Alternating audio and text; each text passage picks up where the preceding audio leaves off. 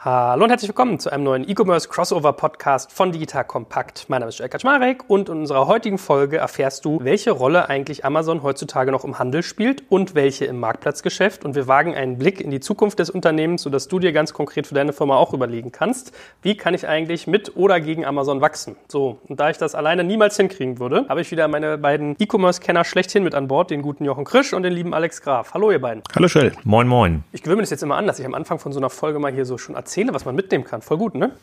Dann haben wir nicht mehr so die Wahl. genau, ich beschneide den Wildwuchs. Nein, aber lasst uns gleich reinstarten. Volle Kanne. Vielleicht beginnen wir mit den Zahlen, die Amazon mittlerweile ja auch kommuniziert. Wenn man bisher Amazon zahlen wollte, musste man sich ja immer unseren schönen Amazon Watch Report angucken, wo wir ja so ein paar Hypothesen hatten, denen wir gefolgt sind. Ich freue mich immer, wenn man über uns diskutiert, by the way. Und da haben wir auch mal versucht zu schauen, wie viel Anteil haben wir im Vendor-Bereich, wie viel im Seller, also für diejenigen, die ein bisschen laienhafter unterwegs sind. Seller wäre alles, was Marktplatz umfasst und Vendor quasi die richtigen Händler auf der Handelssparte. Und da ist ja Amazon jetzt endlich mal ein bisschen transparenter, was die Verteilung angeht. Jochen, du guckst ja sowas immer genau an. Was ist denn da gerade Status quo? Zu vermuten war ja schon immer, dass das Marktplatzgeschäft stärker ist als das Handelsgeschäft mittlerweile für Amazon. Das haben sie bisher immer nur an der Zahl der Produkte, die sie verschicken, ausgegeben. Jetzt haben sie erstmals auch Umsatzzahlen veröffentlicht und demnach ist es so, dass 42 Prozent des Amazon-Geschäfts noch mit Handels, also Vendor, was du vorhin gesagt hast, also dass das Lieferanten zuliefern und Amazon selber verkauft macht und 58 Prozent mittlerweile das Marktplatzgeschäft. Also erheblich größer und gekippt ist es schon 2015. Deswegen kann man davon ausgehen, dass Amazon sich schon lange darauf einstellt, was kommt jetzt quasi nach der Phase, nachdem wir hauptsächlich als Händler aktiv sind. Dazu gab es auch noch Umsatzzahlen, was das Gesamtvolumen ist, spielt jetzt aber in dem Fall keine so große Rolle. Das ist dann eher spannend, um es international auch einzuschätzen. Da lagen sie jetzt bei 277 Milliarden Dollar, was eine beträchtliche Zahl ist. Aber es geht ja immer um die Diskussion, welche Rolle Rolle spielt Amazon im Markt. Da heißt es ja immer, Amazon deckt die Hälfte des Onlinehandels ab. Ja, jein. Als Händler garantiert nicht aber im Marktplatzkontext ja. Und die Frage, die ich mir so stelle, ist tatsächlich, ja, will Amazon noch dauerhaft Händler bleiben? Also das Geschäft wächst natürlich auch noch. Oder muss es einfach für sich Prioritäten setzen und sagen, nee, Marktplatzgeschäft ist A schon größer, B lukrativer und darauf stellen wir uns ein. Und das sind eigentlich so die spannenden Fragen gerade, weil beides bietet ja Möglichkeiten, jenseits von Amazon auch noch aktiv zu werden. Für Händler, für Hersteller, eigentlich für den gesamten Markt. Alex, wie schätzt du das denn ein? Also erstmal muss man natürlich sagen, dass die Zahlen sehr viel Relief im Markt erzeugen, weil bisher wurde immer rumgeraten, auch über die gesamten Umsatzzahlen. Und es war ja vor zwei, drei Jahren noch schwer, sogar wie Werbeerlöse überhaupt rauszulesen aus den Zahlen oder auch AWS-Erlöse. Und diese 277 Milliarden Handelsumsatz liegen eher an der Obergrenze Grenze derjenigen Schätzungen, die im Markt bisher umgelaufen sind und sind natürlich jetzt erstmal für andere große Marktplätze, insbesondere eBay in der westlichen Welt, schon ein Schlag ins Gesicht, kann man schon sagen. Und diese Handel versus Marktplatz Perspektive, die ist aus meiner Sicht von ganz verschiedenen Seiten spannend. Auf der einen Seite sehen wir halt ganz, ganz viele Fragen aus dem Markt, wie Amazon im Bereich Eigenmarken, also echter eigener Handel umgehen wird und ob das so ein Riesenrisiko sein wird. Und auf der anderen Seite sehen wir in den Zahlen, dass die Erlöse, die Amazon erzielen kann mit dem Marktplatzgeschäft, deutlich über den Erlösen liegen, die sie mit dem Handelsgeschäft erzielen können. Und das ist auch ein etwas cooleres Geschäftsmodell, weshalb diese strategische Frage, wohin geht die Reise, gar nicht so kartellrechtlich getrieben ist. Wird ja in den Medien immer so ein bisschen diskutiert, dass irgendwann Amazon zerschlagen werden muss, weil es unfair ist und bla bla bla bla bla. Ist sie aber gar nicht. Diese Frage muss sich Amazon schon sehr genau selber stellen, weil unlimitierte Ressourcen hat Amazon auch nicht, auch wenn sie vielleicht noch 50 Milliarden Cash auf dem Konto haben, sondern die müssen sich ein bisschen entscheiden, entscheiden, wo geben sie ihr Geld aus und womit wollen sie auch ihr Geld verdienen. Und aus einer Anleger-, Aktionärsperspektive sieht halt alles danach aus, dass Amazon sich in Zukunft sehr auf das Marktplatzgeschäft konzentrieren kann. Und deswegen ist diese Folge hier auch so spannend. Also ich habe gerade mal nachgeguckt. Wir haben ja im letzten Jahr so einen Amazon Watch Report gemacht zum ersten Quartal, wo wir hingegangen sind. Und jetzt kann man ja vielleicht wirklich mal den Leuten ein bisschen Gefühl geben, wie so die Datenlage ist bei Amazon. Man denkt ja immer, die sind irgendwie hypertransparent, weil sie an der Börse sind. Und es war schon schwierig für uns damals rauszukriegen, wie viel Deutschlandumsatz sie eigentlich machen, weil Amazon den Deutschlandumsatz immer nur auf Jahresebene angibt. Also beim Jahresreport kann ich das dann irgendwie ablesen auf Quartalsebene nicht. Also ist man schon immer ein bisschen dabei, dass man eine kleine Schieflage drin hat, wenn man fürs Q1 quasi versucht, einen Deutschlandumsatz rauszukriegen und nimmt dafür die Full-Year-Zahlen des Vorjahres. Und wir kamen auf dem Wege auf einen Vendorenanteil von 45 Prozent. Also gar nicht mal so weit weg, ja, mit 42, die es de facto sind, zu 45, die wir vermutet haben. Und wir bauen in der Tat auch gerade daran, dass wir eine neue Ausgabe machen und zwar ganze erste Halbjahr 2019. Muss ich euch beide mal für Fachbeiträge dann anfragen oder so. Das, was wir heute sagen, können wir sonst mal verschriftlichen auch für den Report. Aber nochmal zurück zu dem Thema, was wir jetzt gerade hatten betrachten. Die Mechaniken und die Dynamiken, die so ein Marktplatz hat versus einen Handel. Ihr habt jetzt beide gesagt, man verdient mit Marktplatzgeschäft irgendwie mehr Geld. Könnt ihr das mal einem Laien oder jemandem, der vielleicht nicht so tief drinsteckt, erklären, was das eigentlich für eine Implikation hat, wenn ich viel mit Marktplatz Geld verdiene und nicht selbst als Händler? Naja, Handel ist natürlich klassisch über die Marge getrieben. Einkauf, Verkauf und da online über den niedrigsten Preis oftmals noch stark funktioniert, außer man hat Amazon ist da schon in der bevorzugten Lage, ein Prime-Programm, das es vielleicht ein bisschen relativiert, ist man halt sehr margenabhängig. Und es gibt Kategorien, die einfach sehr schwach sind in der Marge, Elektronik zum Beispiel. Es gibt andere, die sehr hoch sind, Fashion, da ist Amazon jetzt nicht so stark vertreten, haben dann für wieder Retourenproblematiken und diese ganzen Handelsthemen. Also das sind schon im Wesentlichen die, während hingegen Marktplatz eigentlich in Anführungszeichen super easy ist für jemand, der groß genug ist und die Kundenansprache bekommt, weil er letztendlich von Provisionen profitiert und weil er zusätzlich, und das wir, glaube ich, in der ersten Ausgabe haben wir über Plattformstrategien gesprochen, weil er zusätzlich Services anbieten kann. Und Amazon macht das eben über Fulfillment Services, über zahlreiche andere Services, auch die man den Händlern quasi in Rechnung stellt, aber auf Provisionsbasis, also Vermittlungsbasis. Die Verkaufsgebühr ist quasi so die Haupteinnahmequelle. Und diese Zahlen weisen sie ja auch aus, also Seller Services, und die gehen extrem nach nach oben. Und das ist halt ein sehr dankbares Geschäft. Es ist berechenbar. Du bist nicht abhängig von der eigenen Disposition, sondern du nimmst das, was dir andere Händler oder Hersteller anbieten, kannst das verkaufen. Ist weniger steuerbar, das ist der große Nachteil, aber ist äh, lukrativer und berechenbar, weil du eigentlich auch nicht in Vorleistung gehst, sondern du lagerst alles aus an deine Partner. Für Amazon würde das bedeuten, geht Amazon in so eine Richtung eBay. Also witzigerweise, eBay wollte immer Amazon werden, jetzt sieht es eher so aus, als ob Amazon das nächste und große eBay werden könnte jetzt in dem Segment. Kommt ein bisschen drauf an, welche Weichen sie jetzt mit dem Handelsgeschäft stellen. Ich glaube, in dem Handelsgeschäft muss man nochmal ganz klar sagen, dass Amazon ja gar kein Interesse hat, den Preis nach unten zu treiben, sondern die versuchen natürlich immer dem Kunden gegenüber das Image aufrechtzuerhalten, dass sie ein Niedrigpreisanbieter sind und folgen damit Preisen im Markt, zumindest auf vielen Bestsellern. Und Amazon hat ja eher ein Interesse, ein Produkt teuer zu verkaufen mit hoher Marge. Davon schneidet sich natürlich ein großes Stück ab und der Hersteller oder die Marke kann davon auch ein großes Stück haben. Dadurch, dass aber die meisten Hersteller und Marken ihre Distribution überhaupt nicht im Griff haben, also teilweise eine regionale Distribution haben, Land für Land wird selber entschieden, teilweise eine Distribution haben, die in verschiedenen selektiven Vertriebs Betriebsverträgen irgendwie drin hängt, muss Amazon mit dem Spiel leben, dass ein Händler oder dass ein Hersteller seine Produkte auf verschiedenen Plattformen anbietet und die sich im Preis gegeneinander unterbieten.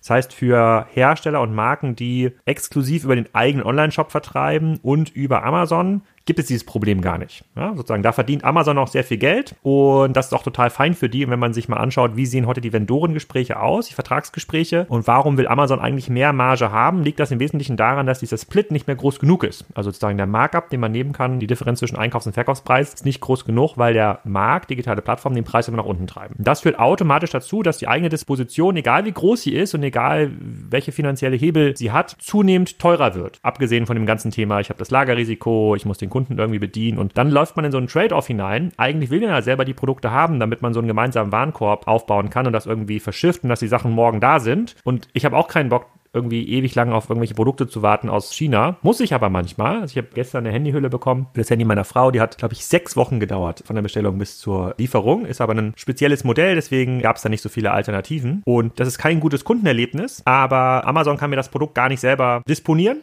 Ja, dafür ist es irgendwie zu longtailig. Das heißt, der Marktplatz ist irgendwann alternativlos für den Longtail. Wenn ich dann mehr Geld damit verdiene, über die Seller Services und ohnehin diesen Login habe über das Prime-Programm, mit dem ich ja noch, noch ganz viel Werbung an andere Händler und Hersteller verkaufen kann, dann überwiegt auf einmal das Marktplatzmodell und Amazon ist als quasi Monopolist, ja, gefühlter Monopolist im Marktplatzgeschäft auch in der Lage, auf das Marktplatzgeschäft zu setzen. Während ein, und da reden wir sicherlich noch in dem einen oder anderen Podcast drüber, während ein Otto und Bräuniger noch angewiesen sind auf die eigene Disposition, weil sie ansonsten gar nicht genug Nachfrage erzeugen können auf der Plattform. Und das ist jetzt so ein total spannender Moment. Ich glaube, wenn wir in drei Jahren zurückgucken auf den Podcast oder auf diese Phase von Amazon, die Frage stellt, wird sich Amazon intern genauso stellen. Ne? Also sie können quasi gar nicht mehr einkaufen, können gar nicht mehr aufs Lager nehmen, als sie es jetzt schon tun. Der Longtail wird immer größer. Sie konkurrieren auf einmal gegen Plattformen wie Alibaba und Co., die noch mehr Produkte haben. Das heißt, das Marktplatzgeschäft wird automatisch immer größer. Und jetzt sind wir bei 58 Prozent, glaube ich, hatte Amazon jetzt ausgewiesen. Das werden sicherlich im nächsten Jahr dann 60 Prozent sein, vielleicht 61 Prozent. Und dann ist das natürlich eine ganz andere Diskussion, auch Amazon intern. Das Interessante ist ja vielleicht, wenn ich das noch ergänzen kann, dass die Infrastruktur ja weiter genutzt wird, aber unterschiedlich genutzt wird. Also das, was man bisher an eigenen Produkten eingelagert hat, versucht man jetzt anderen anzubieten und das einzulagern und dafür eben zu kassieren für die Lagerdauer und für zusätzliche Services, als dass man genau das wieder bekommt, was, was Alex ja beschrieben hat, dass man einen gemeinsamen Warenkorb machen kann, was zum Teil auch schon durch die Dezentralität jetzt immer schwieriger wird vom Prinzip her, dass man weiterhin die Vorteile nutzen kann, aber die Nachteile, also sprich die Unberechenbarkeit entgeht. Und das macht nicht nur Amazon so, sondern das hat als auch Zalando extrem so vorgestellt und versucht, das den anderen Händlern und den Partnern schmackhaft zu machen.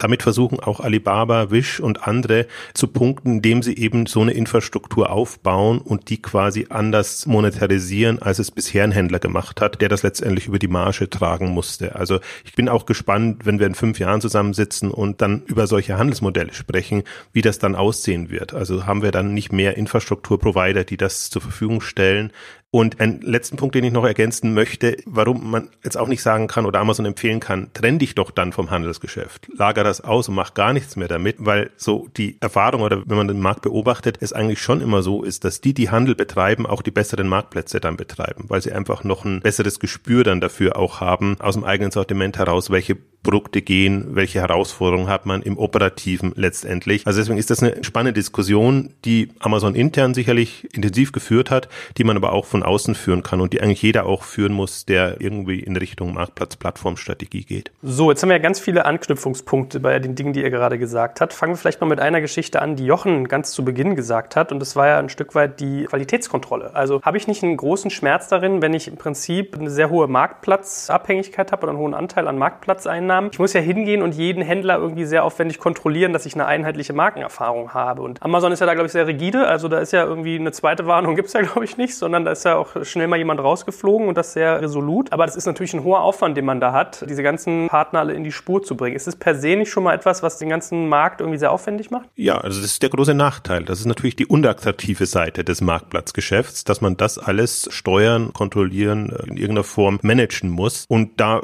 ist auch immer die große Frage, macht macht Amazon da wirklich so einen guten Job. Also andere machen noch einen schlechteren Job, wenn man sich jetzt Wish und andere anguckt, die eben sehr von chinesischen Händlern abhängig sind, die allein schon kulturell eine andere Logik verfolgen. Aber auch bei Amazon findet man da genügend Kandidaten, wo das nicht so läuft. Also das sind Prozesse, die man einfach etablieren muss. Es kann ja nicht nur Vorteile haben, wenn man im Marktplatz ist. Das sind die großen, großen Nachteile und das erlebt auch jeder, der das in der Breite aufmacht. Also manche gehen ja noch sehr selektiv vor und sagen einfach ausgewählte Partner, auf die wir uns verlassen können können. Aber gerade so Universal-Marktplatzanbieter wie Amazon, eBay, Wish, Alibaba, ja, das muss gewährleistet sein, weil sonst einfach das kundenseitig nicht mehr so nachgefragt wird. Aber man muss sich, glaube ich, dieses andere Extremer vorstellen. Also was ist die Alternative, nicht dieses Qualitätsmanagement für neue Marktplatzpartner zu haben? Im Grunde genommen bedeutet es ja erstmal nur, dass man eine extrem gute Politik gegenüber dem Kunden vertreten muss. Also muss ja irgendwie sehr fair sein, wenn das Produkt doch nicht kommt, dass man so einen Treuhandservice hat. Das andere Extrem ist ja, dass ich weiter investieren muss in meine Vertikalisierung. Mir noch mehr die Fähigkeit aneignen, aneignen muss, selber Produkte zu entwickeln. Ja, ob das jetzt Batterien sind, das ist vielleicht was ganz Einfaches, sozusagen die AA und AAA-Batterie, die ändert sich irgendwie nicht, da muss sie nicht so super innovativ sein und wahrscheinlich ändert sich auch die Kerntechnologie über ein paar Jahre nicht, aber alles, was dann so ein bisschen komplexer wird, irgendwie sei es der kleine USB-Lautsprecher bis hin zu Fashion, das ist ja noch viel aufwendiger und viel teurer zu steuern und viel stärker risikobehaftet. Erstmal musst du dir irgendwas Cooles ausdenken, dann musst du das auch noch sinnvoll produzieren, dann kannst du es vielleicht auf deinen Marktplatz, weil du selber kontrollierst, bisschen einfacher nach vorne spülen, einfach bei allen anderen Produkten unten reinschreiben, guck mal, dieses Produkt gibt es auch von Amazon.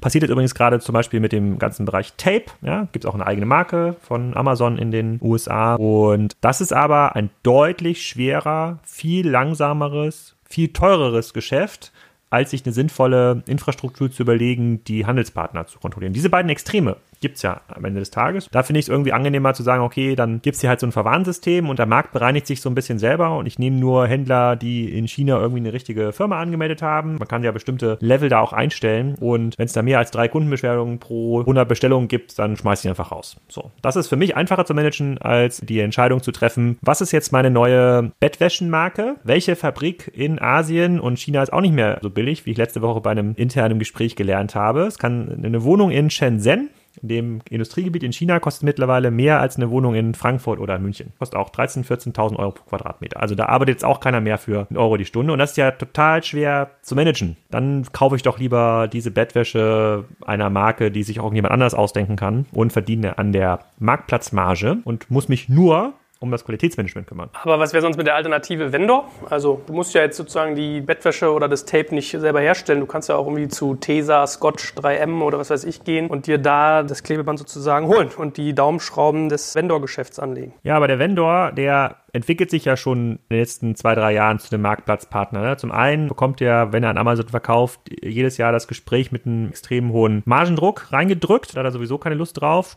Er hat auch nicht mehr Rechte als Vendor, als er das auf dem Marktplatz hätte. Und über die ganzen Konzessionsmodelle, die Amazon mittlerweile fährt, übernimmt Amazon in vielen Bereichen gar nicht mehr das Warenrisiko, sondern der Vendor muss sogar selber verschicken. Ja, und wenn irgendwas kaputt geht, muss es austauschen, egal ob der Kunde schuld ist oder nicht. Dann kann er gleich einen Marktplatz machen und hat vielleicht noch eine höhere Zugriff auf die Preispolitik. Und auch der Marktplatzpartner muss ja in Zukunft Werbung kaufen bei Amazon, um überhaupt vorne angezeigt zu werden. Das ist ja quasi eins zu eins Google. Die Ergebnisse, die vorne stehen, sind halt vorher die organischen gewesen und die werden jetzt ausgetauscht, genauso wie es bei Google war, gegen bezahlte Ergebnisse. Es gibt da gar keinen Vorteil mehr für Amazon, weil sie halt so eine hohe Relevanz haben in vielen Bereichen, selber mit dem Vendor zu reden und diese Ware zu kaufen. Dann kann er es irgendwie selber einstellen. Ich glaube, was Amazon gerade macht mit dieser Vendor-Politik ist, Vendoren, die gar keine internen Kompetenz haben, Produkte auf Amazon zu pflegen und einzustellen, ja, Produktdaten, Lieferfähigkeit, denen bringt Amazon jetzt bei, wie man B2C-fähiges Handelsgeschäft aufbaut, ne, Stück für Stück. Ne? Wie pflegst du deine Produktdaten? Wie verschickst du ein Paket? Wie vereinnahmst du eine Retoure?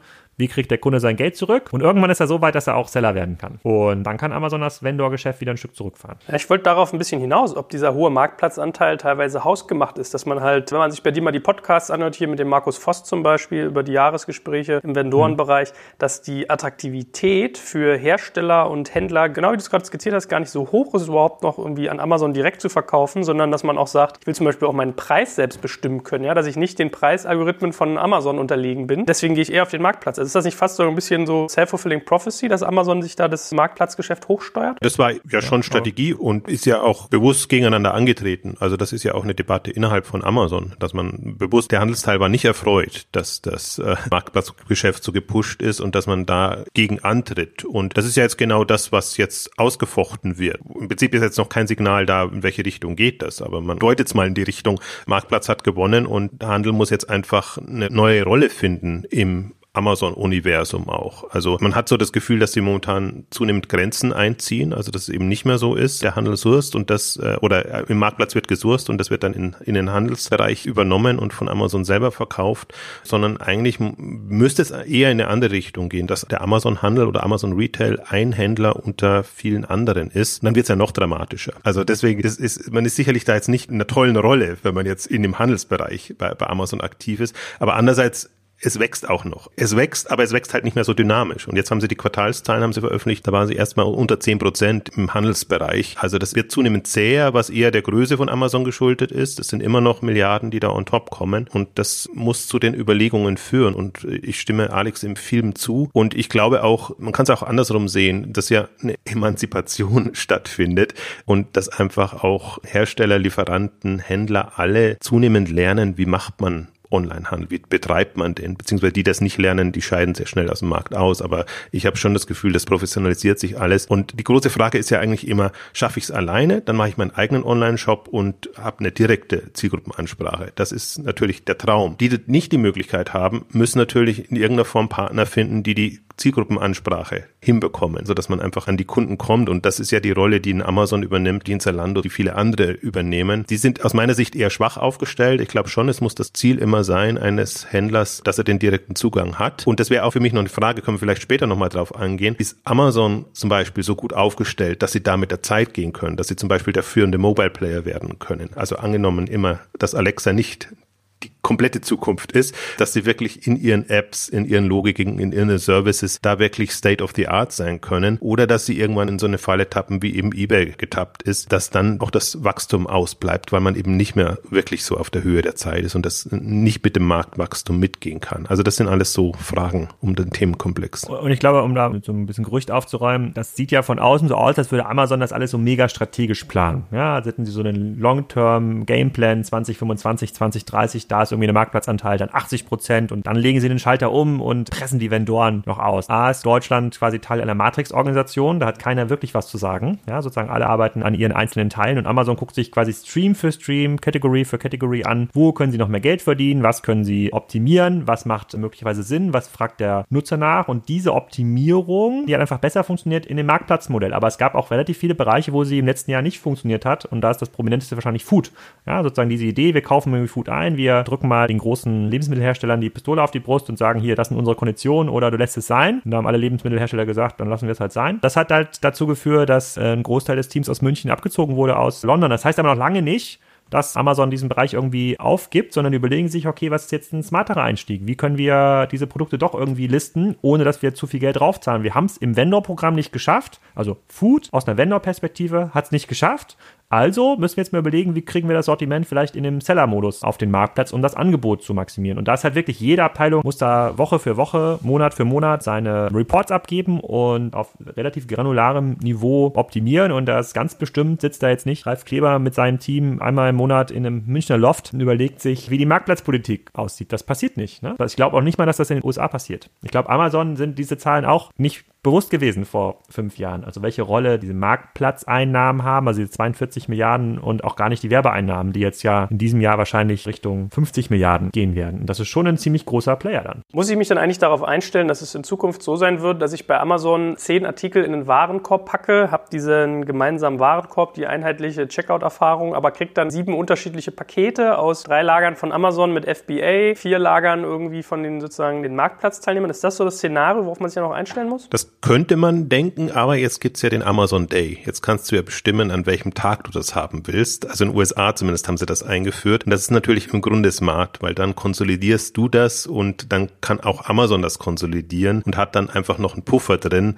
wo sie das aus ihren Lägern dann an einem Standort letztendlich vereinigen können und dann schicken können. Also das ist nicht eine Lösung an der Wurzel oder das Problem an der Wurzel gelöst, aber es ist ja durchaus so, dass Amazon relativ kreativ ist, sich da Lösungen zu überlegen und das sehe ich als eine eine und sogar eine sehr, sehr smarte, weil wenn so ein Amazon Day eingeführt ist, das ist halt ein Amazon Day und dann können andere Händler tun sich schwer, andere Partner, also andere Anbieter, so, so will ich sagen, noch ein Parallel einzuführen. Also auch das ist wieder plattformfähig als Konzept, wenn man da andere Partner integriert, weil es einfach für den Kunden bequemer ist. Aber grundsätzlich hat Amazon inzwischen die Problematik, ja, es gibt zu viele Läger und es wird auch immer dezentraler und Amazon geht auch immer zunehmend näher an die Kunden rein, hat man jetzt ja wieder mitbekommen, Ankündigung auch von kleineren Lägern, regional vor Ort, um auch diese schnellen Express-Services, Prime Now etc. machen zu können. Aber da haben sie halt nicht alles vorrätig. Und ich finde das auch immer eigentlich noch eine spannende Amazon-Diskussion, finde ich auch, wie gut ist Amazon als Händler? Also hat es dann auch das Angebot, wenn die Nachfrage da ist. Das ist im Zentrallager einfacher gewesen, viel, viel einfacher. Und alles, was jetzt so in Richtung Vorausplanung oder, oder wirklich das Bedürfnis dann erfüllen, wenn es da ist, wird schon schwierig. Und da hat Amazon sicherlich auch noch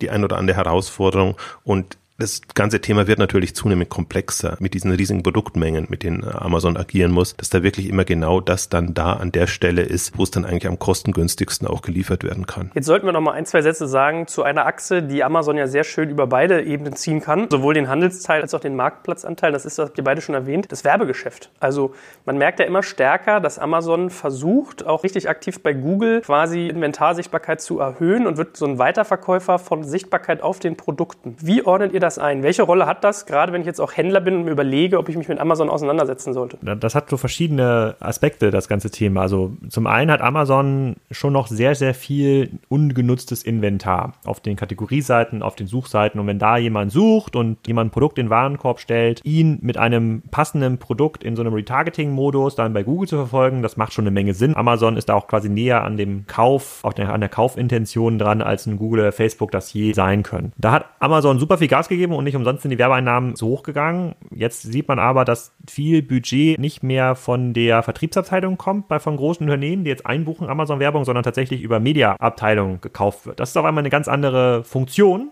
sozusagen, das hat Amazon noch gar nicht perfektioniert. Da geht es viel um das ganze Thema Branding und eine ganz andere Messbarkeit. das ist gar nicht mehr so an dem Kauf dran. Für Hersteller, Vendoren, die das System begreifen, gutes Inventar auf Amazon haben und auch wissen, wie Google Retargeting geht und das vielleicht auch begleiten können mit eigenen Kampagnen, ist das momentan noch ein traumhaftes Szenario, weil man viel Arbitrageeffekte noch mitnehmen kann. Ich weiß fairerweise nicht, wie es in den USA aussieht, in hochumkämpften Bereichen. Da wird es jetzt auch nicht mehr so sein, aber bei vielen deutschen Amazon-Werbekunden kann man da noch sehr, sehr viel Geld verdienen, vergleichbar mit Google so 2006 2006, 2007. Das sind so die Einnahmeverhältnisse, die man nur noch erzielen kann. Aber auch das professionalisiert sich, ist gerade in dem Modus ein ganz klassisches Auktionssystem zu werden. Und unklar ist eigentlich noch, wie viel von dem Inventar, was da ist, ist auch wirklich analog zu Google und Facebook nutzbar für eine Werbung. Das weiß weder Amazon noch weiß das der Markt bisher. Ich meine, es gibt ja bei vielen Händlern, die auf Amazon Geschäft machen, auch so ein bisschen diesen Frust, dass man manchmal das Gefühl hat, man finanziert eigentlich seine eigene Konkurrenz, indem Amazon teilweise Werbebuchungen und Sichtbarkeitsbuchungen macht auf seine eigenen Produkte, gegen die ich als Händler dann nochmal konkurriere. Also ist das Werbegeschäft jetzt für jemanden, der mit Amazon Geschäft macht, eher eine Chance oder auch irgendwie Großteil Risiko?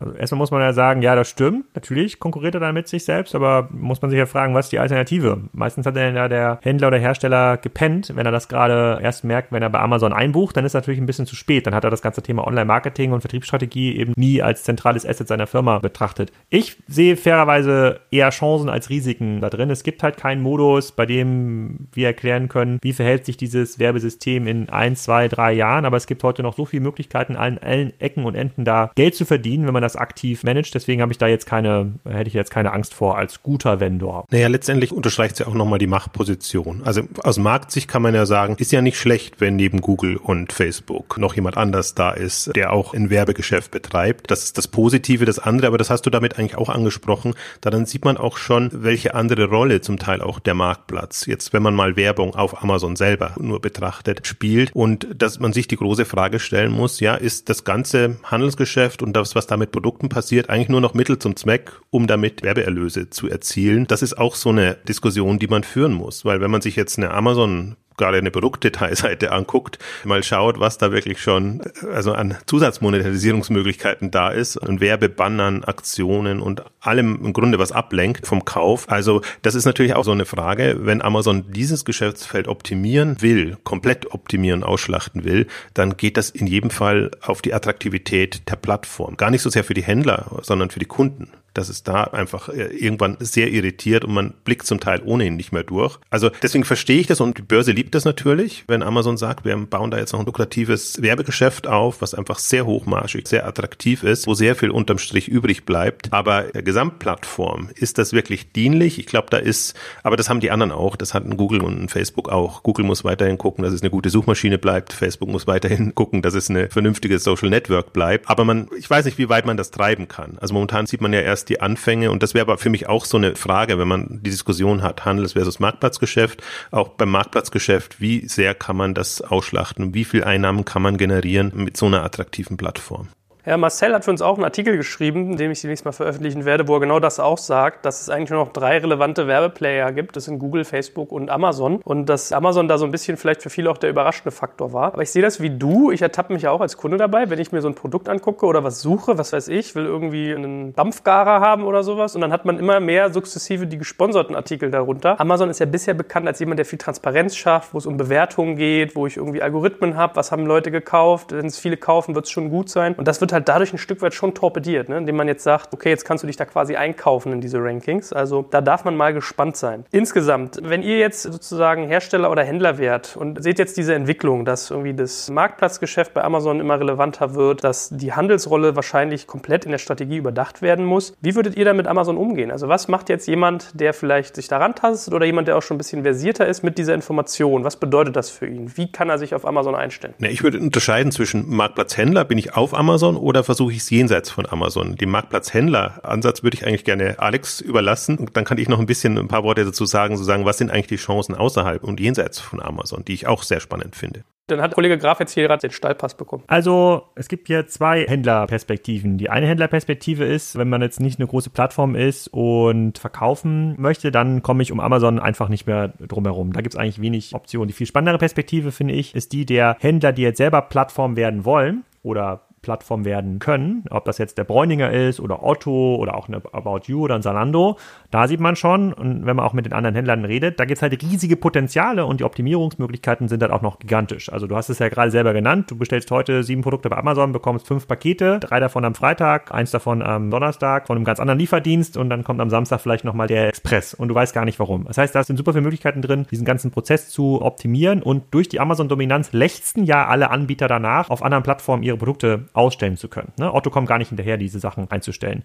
Strategisch, für mich als Händler, Hersteller, das äh, nehmen wir mal in einem Topf, bin ich halt jetzt schon doomed, wenn die Suchkategorien aus Endkundensicht heute schon bei Amazon dominant sind. Ob es jetzt die Bratpfanne ist oder das USB-Kabel, da muss ich halt da sein, da komme ich nicht drum herum, da kann ich jetzt nicht mehr unabhängige Marktplatzstrategien entwickeln. Aber ich sehe momentan so, vielleicht bin ich da jetzt zu rosa-rot unterwegs, aber ich sehe für alternative, konkurrierende Anbieter momentan einfach riesige Chancen, in diesen Markt einzutreten. Ob das jetzt ein Galaxus schafft oder ein Salando, weiß ich nicht. Bei Rakuten sieht es ja nicht so gut aus, muss man nicht auch nochmal erwähnen, aber die Einstiegsmöglichkeiten sind auf jeden Fall da. Ich glaube halt auch, gerade jenseits ist das Thema spannend. Also natürlich, man kann Amazon als Marktplatz nutzen. Ich hatte eigentlich jetzt so ein bisschen gehofft, dass Alex dazu noch ein bisschen was sagt, weil das ist durchaus einfach auch ein Punkt, dass Amazon sich quasi als Universalist im Handelsmarktplatzgeschäft äh, positioniert und davon entsprechend profitiert. Und so kaufen auch die Amazon-Kunden. Also ich würde es auch aus Kundensicht so ein bisschen oder aus Zielgruppensicht klar machen. Also wer einfach nur beim Standard, bei seinem Standardhändler der Wahl was kaufen will, kauft eben dann bei Amazon. Und was Amazon ja nicht schafft, ist Spezialisierung hinzubekommen in bestimmten Bereichen. Sie versuchen das auch über Unterkategorien, dass teilweise andere Welten entstehen.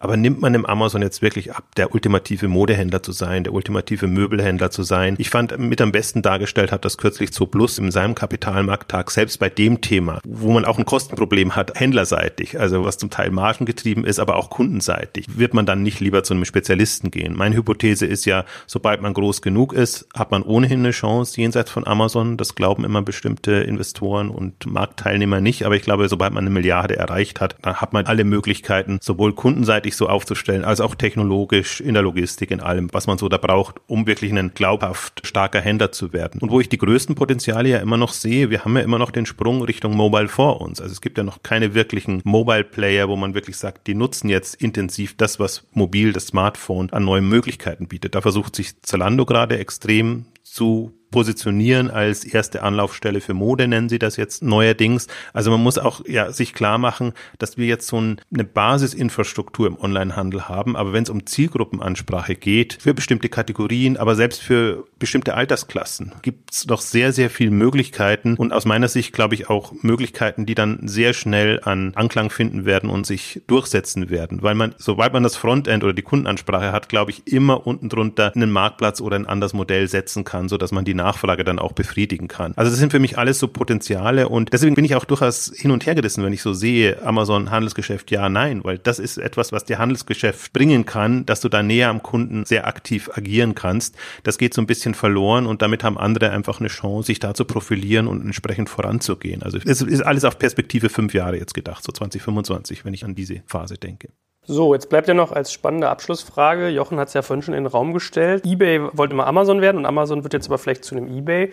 Wie schafft es Amazon, diesem eBay-Niedergang zu entgehen? Was muss es tun, um weiterhin relevant zu bleiben, auch in einem Mobile-Bereich, auch irgendwie, wie wir es gerade skizziert haben, im Longtail? Was glaubt ihr, sind da die wichtigen Hausarbeiten, die man jetzt machen muss? Ich möchte da auf einen Beitrag von Jochen verweisen, den er auch geschrieben hat im Rahmen dieser ganzen Amazon-Veröffentlichung. Und zwar hat er da die Marktplatzumsätze der größten Händler der Welt verglichen. Ich suche gerade diese Charts, aber da hast du ja aufgeschrieben, so eBay macht, glaube ich, was waren das, ungefähr 90 Milliarden, 95 Milliarden GMV, so in dieser Größenordnung. JD ist jetzt auch auf der Größe von Amazon angekommen dieses Jahr schon. Walmart ist so doppelt so groß und dann haben wir schon Alibaba, was jetzt schon fast an der Billion dran ist und dann haben wir solche Unternehmen wie so ein Pinduoduo, die innerhalb von einem Jahr von 10 Milliarden auf 70 Milliarden gewachsen sind. Äh, sozusagen auch bei näherem Hinsehen und ich versuche da viel zu forschen, für mich überhaupt nicht nachvollziehbar, warum das geht. Und das ist Amazons Perspektive aus meiner Sicht. Also sie müssen sich überlegen, wie schaffen es momentan Konzepte, insbesondere aus Asien, noch viel schneller, noch viel mehr GMV zu allokieren. Da gucken die gar nicht so sehr auf einem eBay. Und diese zweite, dritte Generation Online-Shopper, die wirklich Mobile First shoppt, ja, ob man jetzt Wish mag oder nicht, das ist halt die Art und Weise, wie wahrscheinlich in Zukunft ein großer Teil von Ware verschoben wird. Die erreicht Amazon nicht. Und da hat Amazon nach vorne ein großes Problem. Also die ganzen Kunden, die vielleicht heute noch stationär kaufen und jetzt so langsam online migrieren, die aber zur First Generation Online-Shopper gehören, da gibt es noch ein riesiges Wachstumspotenzial aber insbesondere diese wirklich Mobile First Ansätze dahinter, von Wish bis Pinduoduo über WeChat, da hat Amazon bisher gar keine Antworten gefunden. Und da sehe ich schon auch in einer Fünfjahresperspektive sozusagen dieses eBay Damoklesschwert über Amazon schweben. Also ich verweise da immer gerne auf die in Anführungszeichen jüngsten Angebote, die entstanden sind. Also alles, was in diesem Jahrzehnt entstanden ist. Alex hat schon Wish gesagt, da zählt für mich ein Picknick rein, da zählt für mich ein Stitch Fix dazu. Enjoy ist ein Beratungsservice, den ich da auch reinnehmen würde. Das versucht ja Amazon zu adaptieren und in seine Welt mit reinzubringen. Sie haben ja ihr Prime Wardrobe, was so ein bisschen Stitch Fix-artig ist und sie versuchen solche Dienste auch zu machen. Aber da geht es Amazon genauso wie allen anderen, wie ein Stationärer, der versucht, Online-Entwicklungen in sein bisheriges Geschäftsmodell reinzunehmen. Das ist oftmals nicht so zielführend. Oft zielführender ist es dann, wenn die Player auf der grünen Wiese dann wirklich sehr kundenorientiert, auch sehr technologieorientiert dann diese Angebote neu machen können. Und für mich sind einige dieser, sind einfach Beispiele auch, wie schnell sie hochkommen können. Nicht, weil sie per se so gut sind. Also Wish hat Facebook genutzt, Pinduoduo hat WeChat genutzt. Als Huckepack können sich an andere große, sehr mitgliederstarke Plattformen anhängen. In einer Phase, wo das günstig ist. Im Prinzip könnte man auch Zalando mit TV noch damit reinnehmen, was halt der Gunst der Stunde genutzt war, weil eben zu dem Zeitpunkt TV-Werbung super, super günstig war. Und das gibt's jetzt online einfach mehr Möglichkeiten. Und das sind ja smarte junge Gründer, die danach kommen. Und Amazon wird dieses Jahr 25. Also das ist ja schon eine Historie dahinter. Amazon hat immerhin noch die Demut, dass sie sagen, wir müssen da am Puls der Zeit bleiben. Aber man sieht auch bei Amazon eigentlich, dass sie nicht mehr so agil und schnell agieren können. Und die Themen explodieren halt dann. Vielleicht nachrangige Themen jetzt erstmal explodieren dann. Deswegen bin ich da durchaus auf fünf Jahressicht, das ist ohnehin, aber auf zehn Jahressicht optimistisch, dass wir da eine, eine komplett andere Handelswelt haben werden.